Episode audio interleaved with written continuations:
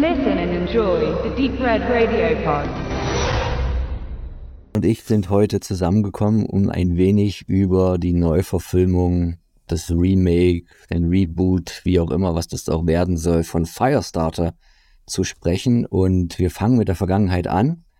Und ich wollte ein paar äh, Worte der damaligen Presse zum Film von Mark L. Lester vorlesen, die äh, nicht gerade wohlwollend gestimmt war. Und daran wollen wir dann äh, uns mal zum aktuellen Projekt hangeln. Die Regie ist erbärmlich, so aufgebläht und psychotisch Manns Szenarium auch sein mag, es wird noch finsterer durch das plumpe, schwerfällige, träge Unvermögen eines gewissen Mark L. Lester. Die schauspielerischen Leistungen sind eine Schande. Jetzt lasse ich ein paar aus von den Erwachsenen und fand am besten die äh, Bewertung einer noch nicht mal im Teenageralter sich befindlichen True Barrymore. Und True Barrymore ist gerade mal in zwei Jahren zu einer aufgedunsenen, überreizten, selbstverliebten, in Anführungszeichen Schauspielerin geworden, war der kindlichen Unbefangenheit, die sie in E.T. so liebenswert erscheinen ließ. Dino De Laurentiis ist der Irvin Allen seiner Generation, grob, ohne jegliches Einfühlungsvermögen, der Produzent von Filmen, die von vulgärem Ausmaß strotzen und die korruptesten Überzeugungen mit Handlungsweisen der Filmindustrie widerspiegeln. Das waren jetzt nur so ein paar Punkte, die zeigen, dass die Kritiker damals 84 als äh, Firestarter erschienen ist, den mehr oder weniger ziemlich in der Luft zerrissen haben. Und ich habe mir nur so gedacht, als ich jetzt das Remake geguckt habe, was hätten die wohl zu dem Film gesagt, wenn sie den anderen schon so schlecht bewertet haben?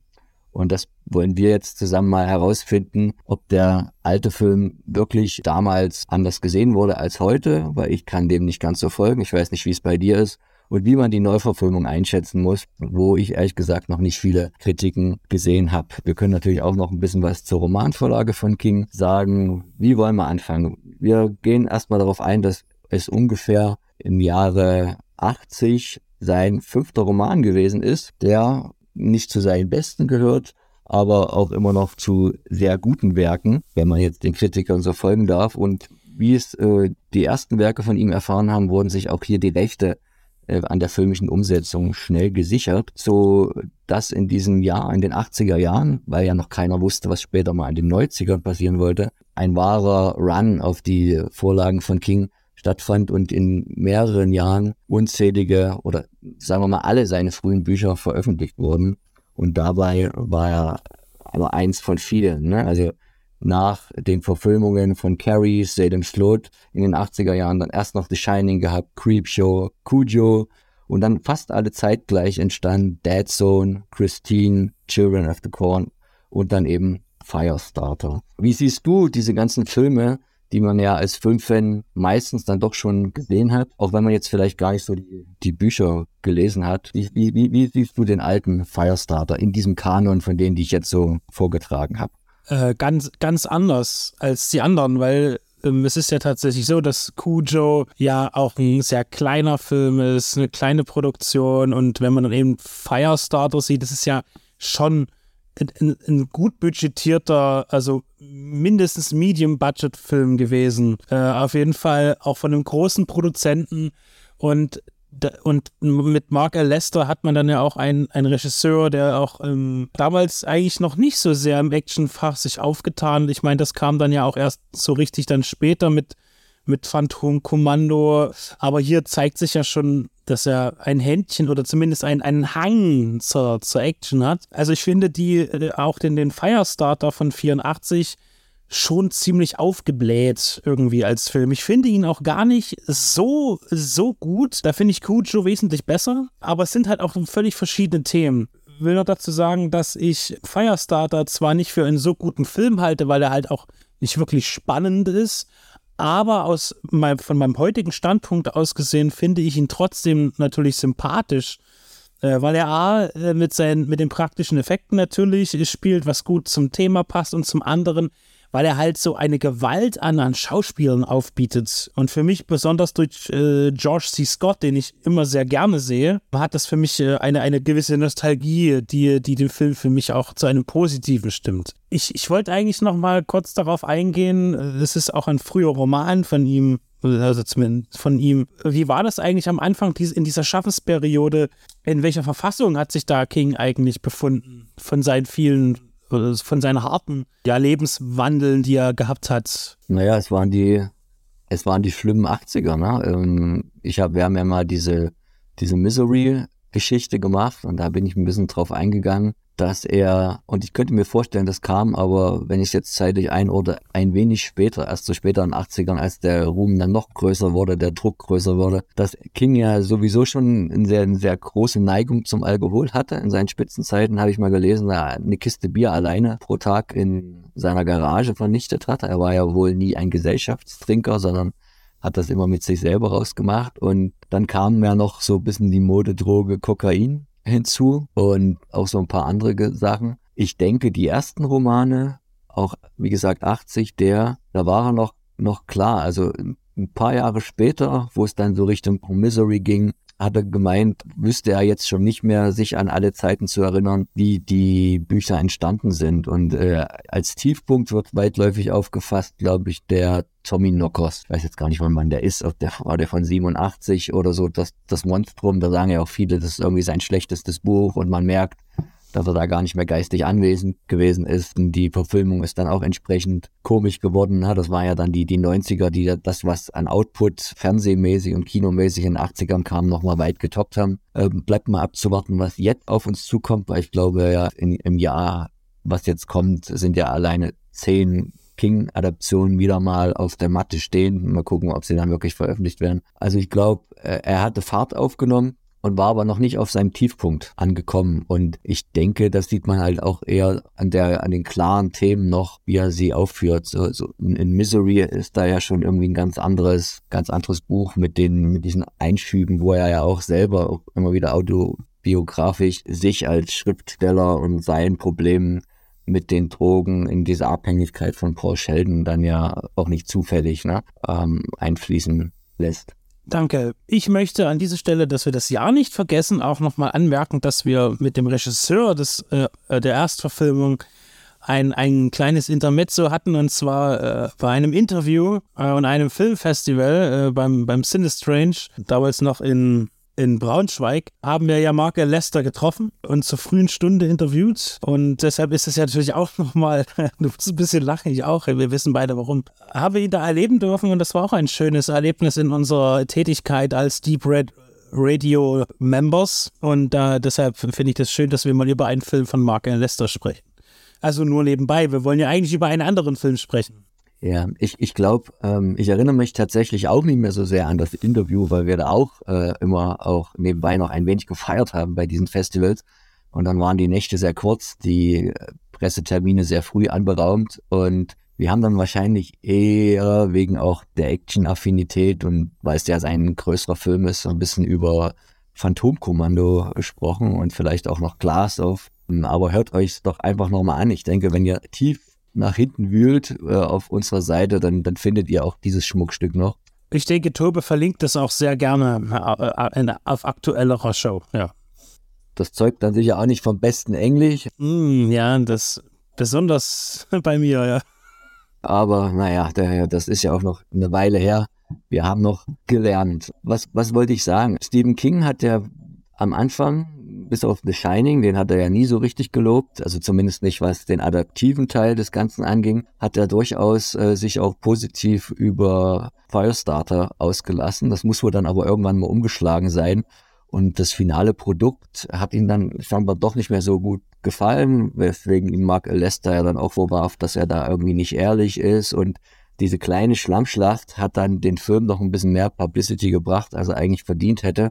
Der war ja ein kommerzieller Plop gewesen, muss man sagen. Äh, ursprünglich wollte den ja Universal inszenieren lassen durch John Carpenter, der ja der Horrorregisseur seit 78 mit Halloween war und alle waren sie auf der Horrorschiene. Und einerseits äh, wollte man sich davon aber auch schon wieder ein bisschen lösen, weil das, das Genre war nach äh, paar Jahren dann auch schon ganz schön fünf Jahren ausgelutscht. Und ähm, dann hat jemand das Drehbuch geschrieben und das war wohl extrem weit weg von der Kingschen Vorlage. Und äh, das hat dann vielen Leuten gar nicht so zugesagt. Und am Ende hat Universal Schiss gekriegt, weil er auch von Carpenter the Thing anfänglich kein wirklicher Erfolg gewesen ist und das auch schon in eher so eine Science-Fiction-Richtung auch ein bisschen mit der ging.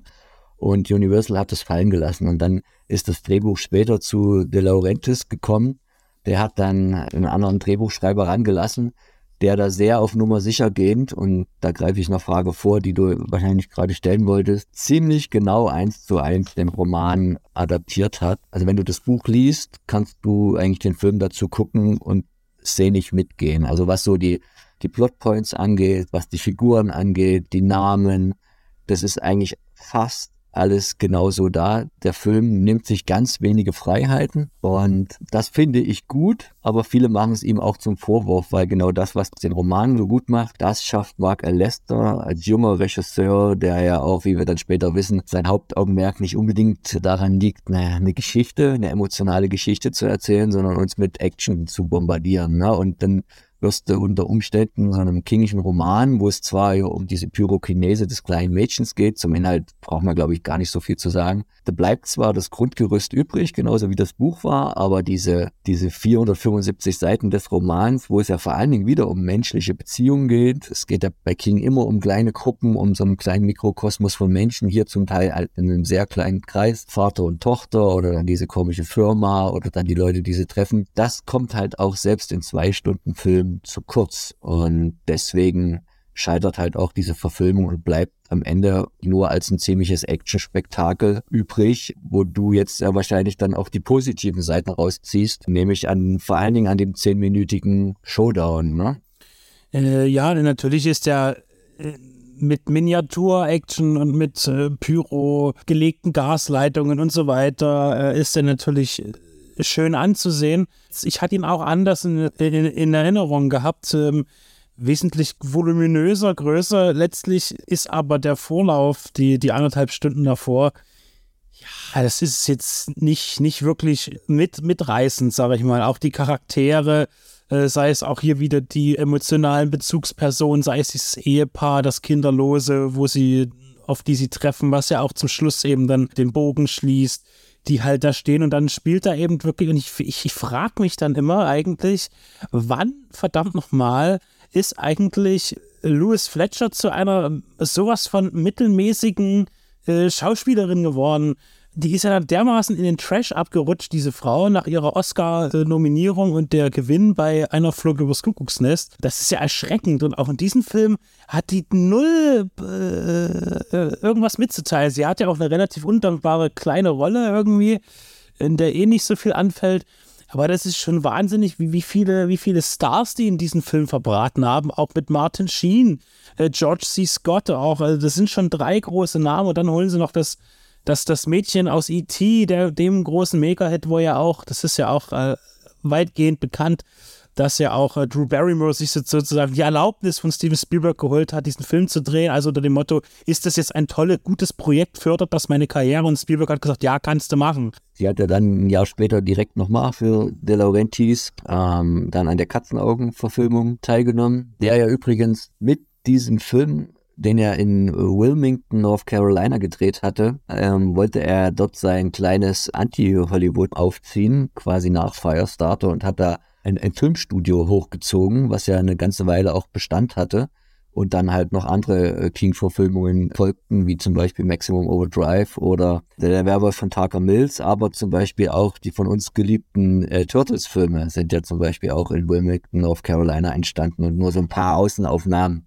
die, äh, da hat man dann wirklich mal für auf New York zurückgegriffen. Ja, De Laurentiis hat äh, leider dem Mark L. Lester nur ein Budget von äh, 15 Millionen ungefähr zur Verfügung stellen können, obwohl ich mir nicht sicher bin, ob die 5 Millionen mehr, die ursprünglich John Carpenter gebraucht hätte, um das zu verwirklichen, in der Hand von Mark L. Lester viel anderes gebracht hätte, weil das, wie du schon sagst, das Skript macht halt auch mit den ihm zur Verfügung stellenden Schauspielern relativ wenig. Ich fand halt auch, dass so David Keefe als der Vater, der wirkt halt auch irgendwie immer, immer gleich und was halt meiner Meinung nach sehr holzschnittsmäßig rüberkommt, ist, dass Das, äh, man macht ja dem amerikanischen Unterhaltungsfilm immer den Vorwurf, dass er seinem Publikum nichts zutraut. Und das haben wohl auch die Kritiker damals gesehen, dass sie gesagt haben, warum zur Hölle musst du denn immer alles ins Kleinste beschreiben? Äh, wenn zum Beispiel der, der Vater, der Andy McGee, andere Leute beeinflusst hat, dann heißt das im Buch, er stößt gedanklich zu und zwingt ihnen halt ihren, ihren Willen auf.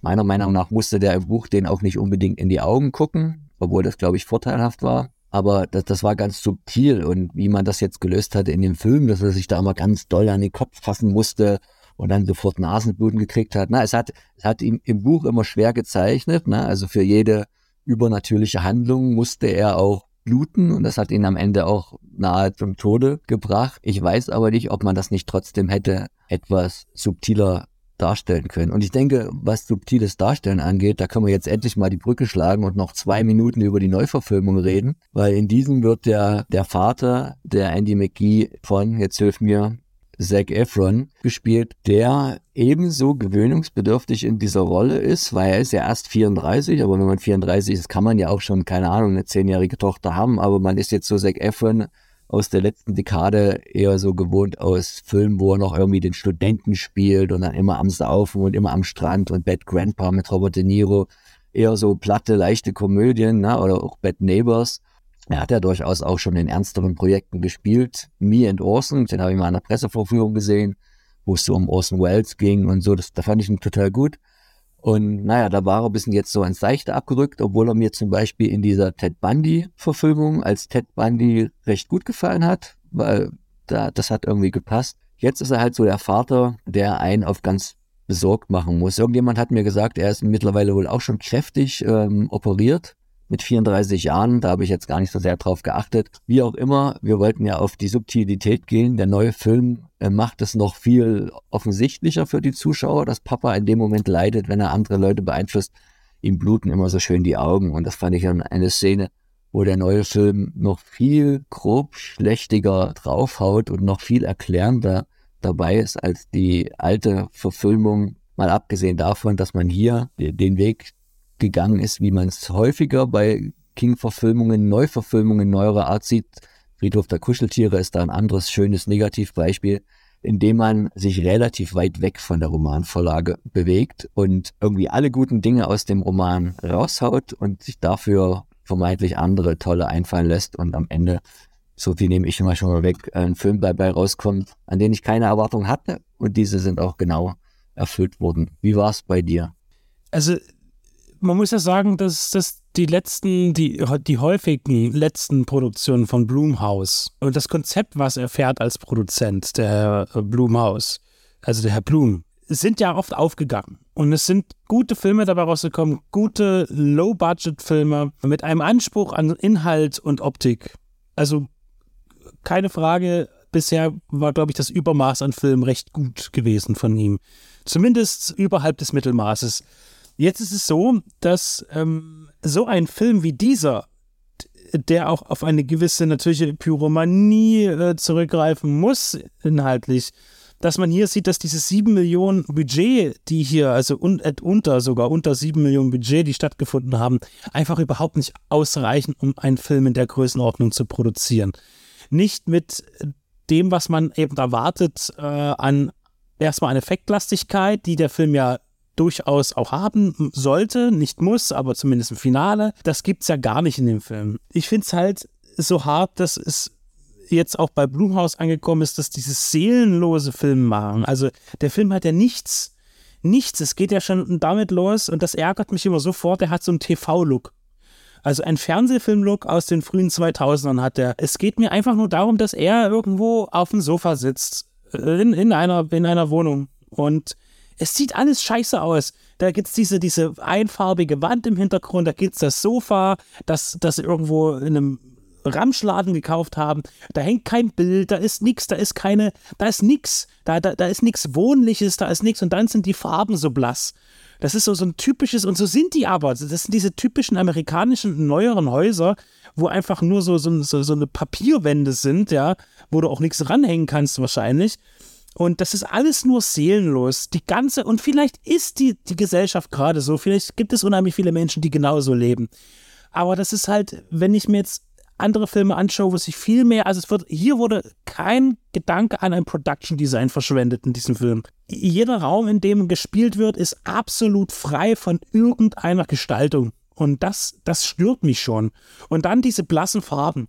Die Ausleuchtung finde ich schlecht. Es gibt einen Gesamtlook, der absolut ausladend ist für mich. Und wenn du dann noch so eine Story da drauflegst, die ähm, absolut äh, nichts sagen. Das, und dann auch am Anfang mit so ein paar, naja, Witzchen anfangen will zur Arbeit, wie, haha, ich habe da äh, diese, diese Probleme und dann denkt er gleich, oh, sie hat ihre Tage und, und äh, das, was soll denn das bitte? Also ich, ich, das, ich weiß nicht, was sie damit erreichen wollten. Nein, ich meine das andere Problem. So, ach so, das, das andere Problem. Ja, super.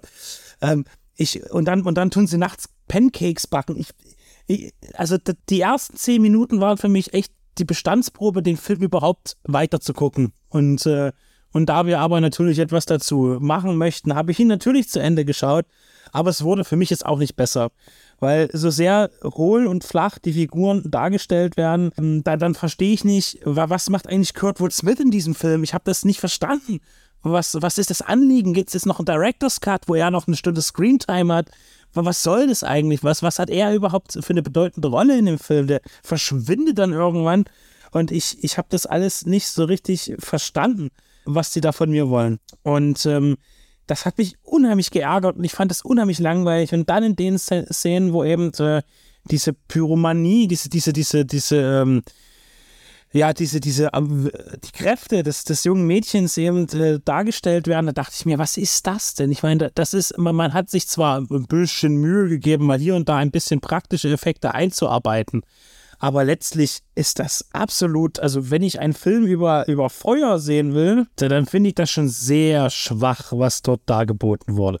Ja, also technisch und inhaltlich finde ich den Film absolut enttäuschend, muss ich sagen und, und dann finde ich ja auch, dass der Film ja auch eine gewisse Form von Brutalität will, ein Maß an Brutalität zeigen will, sich dann aber wieder nicht traut, das zu zeigen. So, das ist auch wieder so albern, aber damit catchen sie halt die Altersstufen, äh, in den USA. Das fand ich auch so, so, so albern. Und auch dieser Zorn, wie der am Ende gespielt wird. Ich fand den, den Film null glaubwürdig äh, in seiner Handlung dargestellt. Und das äh, hat mich eben nicht überrascht. Äh, es hat mich dann einfach nur wieder mal so ein bisschen verärgert. Ja, ja, gut, dass du es nicht gemerkt hast, aber meine Internetverbindung ist gerade so instabil, dass ich direkt mal weg war. Aber du hast einfach weitergeredet, also perfekt. Nur, dass ich jetzt nicht genau weiß, was du gesagt hast. Richtig, das ist der, der tolle Podcast-Effekt. Ach, ich, ich erinnere dich dran, falls du was, was doppelt sagst. genau, also mir ging das sehr ähnlich. Ich finde, der Film war eine Enttäuschung als Remake war eine Enttäuschung. Da bringt er irgendwie alles das, was er neu macht, macht es schlecht. Er war eine Enttäuschung als Buchverfilmung, also als Adaption an sich. Und er war aber auch eine Enttäuschung als Film, selbst wenn da jetzt kein Buch dahinter gestanden hätte. Ich weiß ehrlich gesagt nicht, warum Blumhouse, oder wahrscheinlich liegt es daran, dass sieben Millionen für die Produzentenschmiede ja doch schon recht viel Geld sind, warum sie hier unbedingt auf die zwölf gehen wollten. Das war schon so ein Problem des alten Films. Der war ja auch von, von Hausseite geschnitten und hat, hat deswegen ein paar Special Effects verloren, die eigentlich das Ganze noch ein bisschen mehr wie im Roman hätten drastischer aussehen lassen. Da gab es wohl noch ein paar geschmolzene äh, Menschenschädel und auch die Szene, in der am Anfang, also ich rede jetzt vom Original, bei dem Experiment sich die Augen ausgekratzt werden. Ähm, da hätte man durchaus zumindest noch für die, für die Gorehounds was machen können. Jetzt im Remake ist er ja versucht, an ein so junges, wahrscheinlich dann wieder Netflix-basiertes Publikum sich zu richten, dass du da gar nicht drin lassen konntest. Ich habe auch nicht verstanden, wie andere Kritiker gemeint haben, dass, dass, dass das Remake eine besondere 80er Jahre Atmosphäre wieder aufleben lässt. Wenn es dazu mittlerweile reicht, äh, dass John Carpenter und sein Sohn da den Soundtrack machen, natürlich klingt der so wie ein Carpenter gemachter Soundtrack, aber das ist ja jetzt mittlerweile beim tausendsten Versuch auch nichts mehr Besonderes und wenn die Visualität, wie du schon sagtest, nicht stimmt, dann äh, bringt auch das, was man hört, da relativ wenig. Erinnerst du dich noch an den Vorgängerfilm von dem Regisseur Keith Thomas? Wir haben den beide geguckt und zusammen besprochen. Die Wiege Totenwache. Ich glaube, der wäre fast sogar in einer 1-1-Vergleich der beste Film, oder? Weil der war wenigstens noch spannend.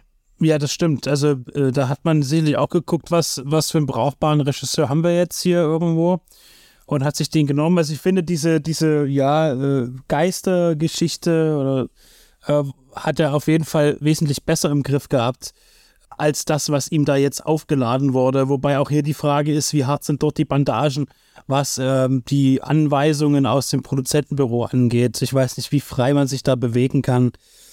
Ich, ich wollte auch noch mal ganz kurz sagen zu dem Score. Ähm, der hat auch nirgendwo auf die Bilder gepasst. Das, das, das, das hätte man sich aufsparen können für die nächste Halloween-Verfilmung oder irgendwas, was die da gemacht haben. Aber das hat mich auch ein bisschen irritiert, dass man da so mit Druck das dort reinprügelt, diesen sogenannten 80-Score. Achso, ähm, ähm, was, was mir noch äh, generell nochmal einfällt, ist, ich glaube, ich habe das schon irgendwann mal gesagt. Das kann man aber immer wieder sagen. Wann mache ich ein Remake? Rein theoretisch. Was für Gründe hat man? Entweder es gibt neue technische Errungenschaften, die die Story, äh, die vor 30 oder vor 50 Jahren oder vor 70 Jahren das letzte Mal verfilmt wurde, überzeugend neu darzustellen oder anders. Oder aber äh, man stellt den Film oder das, das Buch äh, als Film in einer neuen politischen Zeit dar und stellt ein paar Sachen um. Also irgendeine Revolution hat stattgefunden und es lohnt sich jetzt mit neuen Mitteln dieses Werk zu präsentieren. Und das findet hier null statt. Will das, das haben wir ja schon gesagt. Ich will das nochmal von dem Vergleich her sagen. Das hat null stattgefunden. Die Technik ist in dem Fall nicht besser geworden, weil man hier auf eine schlechtere visuelle Technik zurückgegriffen hat, die ja leider immer öfter angewendet wird. Das gleiche könnte ich jetzt ziehen zu meinem Vergleich damals auch bei uns zu hören, äh, Ben Hur und die Neuverfilmung von Timo Beckmann-Beethoff, wo ich sage, wo ist denn CGI jetzt die Revolution?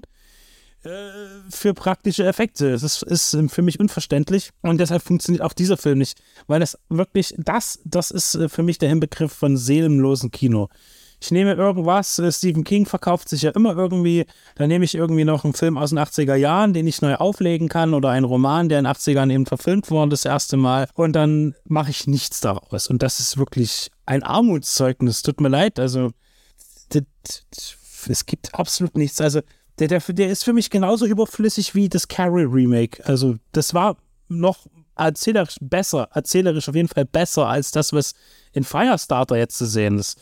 Aber trotzdem auch das, ähm, weiß nicht, es, es, es macht irgendwie keinen Sinn mehr. Leider, es ist echt traurig. Da kann man nur äh, froh sein, dass es kleinere Independent-Produktionen heute noch gibt, die einen ein bisschen rausreißen, dass sich die Studios auch immer wieder mal trauen, besondere Sachen rauszubringen. Äh, es müsste nicht immer nur Independent sein. Und ja, aber also Firestarter 2022, den gucke ich, glaube ich, nie wieder. so. ist interessant, weil du Independent-Produktion sagst und äh, da wollte ich nochmal erwähnen, wir haben ja vor ein paar Jahren auf dem Hardline Filmfestival einen Film geguckt, der ja sich sehr an Firestarter, an der Thematik und an Carrie und so ein bisschen an Scanners orientiert hat, nämlich Reborn von Julian Richards, den wir ja auch im Interview hatten. Und der Film war auch nicht gut, aber dem muss man halt zugute halten, dass der halt ein, ein ultra-low-Budget-Film gewesen ist, den die da irgendwie in L.E in drei Wochen runterkloppen mussten. Und es geht ja letztendlich auch so eine Mutter-Tochter-Geschichte. Also da ist es mehr Carrie, aber was die Fähigkeiten angeht, ist das Mädel dann auch so ein bisschen Firestarter-mäßig drauf.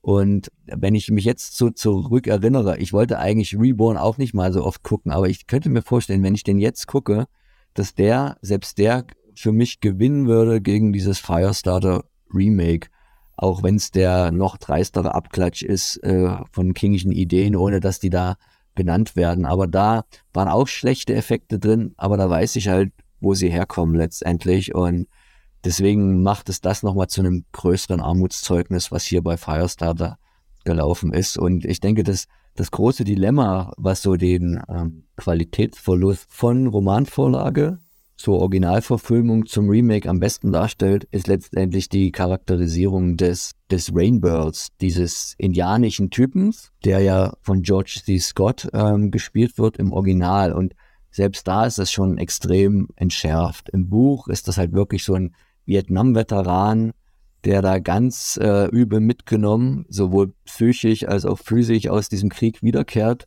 Er hat kein Auge mehr, was er, äh, also da ist ein Loch quasi, das Gesicht ist wirklich richtig hässlich und sein seelischer Zustand ist das gleiche. Der George D. Scott in dem Film, der hat das ja noch so andeutungsweise, na, der hat da so ein milchiges Auge und da macht er sich dann seine Augenklappe drüber. Aber was da in dem Remake davon übrig bleibt und wo man da jetzt auch so viele neue Wege geht, gut, es ist auch diesmal wahrscheinlich ein echter indigener Darsteller und nicht ein sagen wir mal, Indianer, der kein Indianer ist. Äh, auch das Wort ist ja heute schon nicht mehr in dem Sinne politisch korrekt, sondern nur George C. Scott, der sich da mal so ein, so ein, so ein Poncho äh, überwirft. Aber wie die Rolle angelegt ist in, in dem Roman und auch noch so ansatzweise in der Verfilmung von Mark L. Lester, ist er ja der, der für die Firma, die sowieso auch ein ganz schöner Witzverein ist, in das Mädels das Vertrauen reinkommen will und sich das auch irgendwie erschleicht, weil er auch äh, zu ihr eine ganz besondere Beziehung sieht, aber immer mit dem Hintergrundgedanken, dass sie eigentlich seine Feindin ist. Er will sie zum Schluss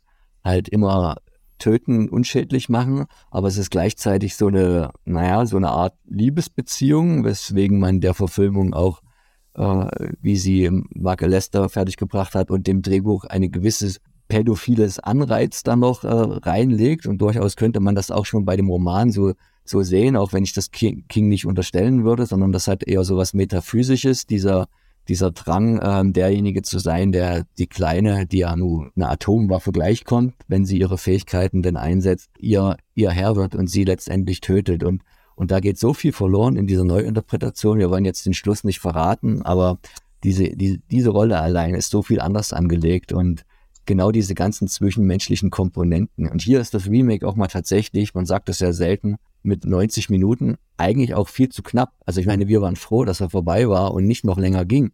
Aber wenn man irgendwie konsequenter hätte was draus machen wollen, brauchst du letztendlich ein bisschen mehr Zeit, um einen 500 Seiten Roman umzusetzen. Naja, und über das offene Ende wollen wir gar nicht sprechen. Äh, da hat sich wohl wieder jemand schon für die Fortsetzung äh, noch die nächsten Ideen bereitgehalten, die wahrscheinlich aber jetzt nicht kommen werden, weil ich glaube nicht, dass das ein großer Erfolg wird, dieser Firestarter. Ich äh, will nochmal da etwas dagegenhalten. Ähm, ich finde, das Stärkste, was der neue Film zu bieten hat, wenn es jetzt keine Fortsetzung geben würde, wäre das das Beste und dann würde für mich auch, würde die letzten zwei Minuten, drei Minuten auch am besten für mich funktionieren in dem Film. Als Entscheidung. Einfach mal so. Äh, aber das war's auch schon. Hoffen wir mal, dass das in deinem Sinne so passiert. So, es ist, äh, es ist so schrecklich, dass wir darüber sprechen. Mir fallen hier die ganze Zeit in meiner Vitrine die Actionfiguren um. Das ist gruselig, als würde eine U-Bahn unten, unten drunter durchfallen. Irgendwelche Geister sind hier am Werk. Jetzt ist heute schon das dritte Mal Doc Brown im Gefallen und jetzt der Anna. Es ist un unglaublich. Also hier ist ein, ich habe heute Domino Day in meiner Vitrine. Möglicherweise ist diese Vitrine auf einem Indianerfriedhof gebaut worden.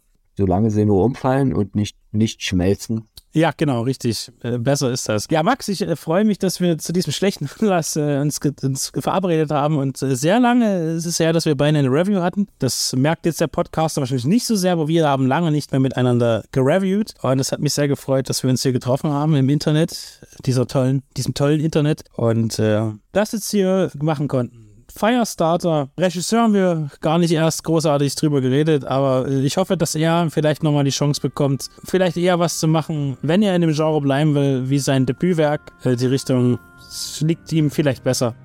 Also, dann vielleicht nochmal The Vigil gucken. Das äh, wäre für euch vielleicht noch der Tipp. Ja, auf jeden Fall. Oder Reborn. Dann beim nächsten Mal mit uns vielleicht wieder mit einem etwas positiver aufgenommeneren Film. Aber wir suchen uns das ja auch nicht aus, was wir so gucken, ne? Überhaupt nicht. Tschüss. So ist es halt. Macht's gut.